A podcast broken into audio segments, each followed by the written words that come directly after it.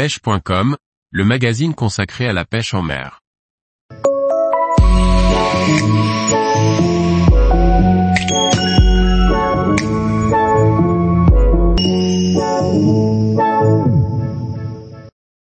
Trois leurres à choisir pour réussir votre ouverture du brochet.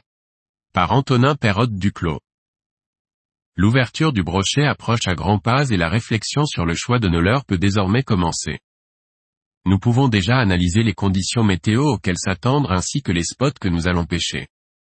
La période de l'ouverture du brochet se situe fin avril, lorsque les poissons commencent à quitter leur zone de reproduction.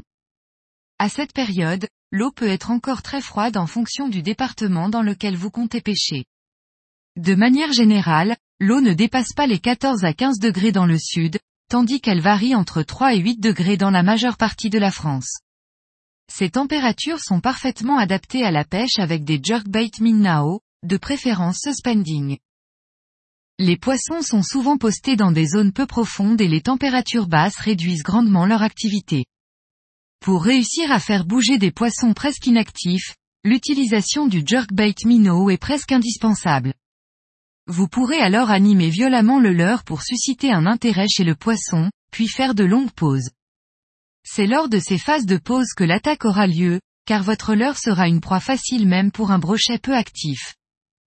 Beaucoup de spots à privilégier pour le brochet sont souvent très encombrés. Que ce soit des herbiers résiduels qui ont survécu à l'hiver ou des arbres immergés, les risques d'accrocher ne manquent pas. Pour passer à travers ces obstacles sans y laisser trop de leurre, optez pour un spinnerbait. Ce leurre a la particularité de pouvoir passer de partout et d'être très efficace en période d'ouverture. Choisissez de préférence des modèles légers, mais qui possèdent de grosses palettes. Ces dernières vont imiter les vibrations et produire des flashs lumineux tels que le ferait un poisson en détresse. L'intérêt d'avoir un spinnerbait léger est principalement de pouvoir pêcher lentement et d'insister sur les zones qui vous paraissent les plus propices. En ce qui concerne le trailer à y ajouter, beaucoup d'options s'offrent à vous, le shad, le finesse, l'accro ou bien aucun. Essayez de varier au maximum le type de vibration pour déterminer ce qui plaît le plus au poisson sans aucun doute le leurre le plus polyvalent pour pêcher le brochet. Un gros shad pourra sauver une grande majorité de vos sessions post-ouverture. Vous pourrez l'utiliser aussi bien en shallow rig pour pêcher des plateaux, en texan pour pêcher dans une zone encombrée ou encore en montage classique pour pêcher des zones profondes. Si vous souhaitez utiliser un gros shad, la taille minimum que je vous recommande est de 18 cm. Cette taille permet de faire bouger un grand nombre de poissons, même les plus petits.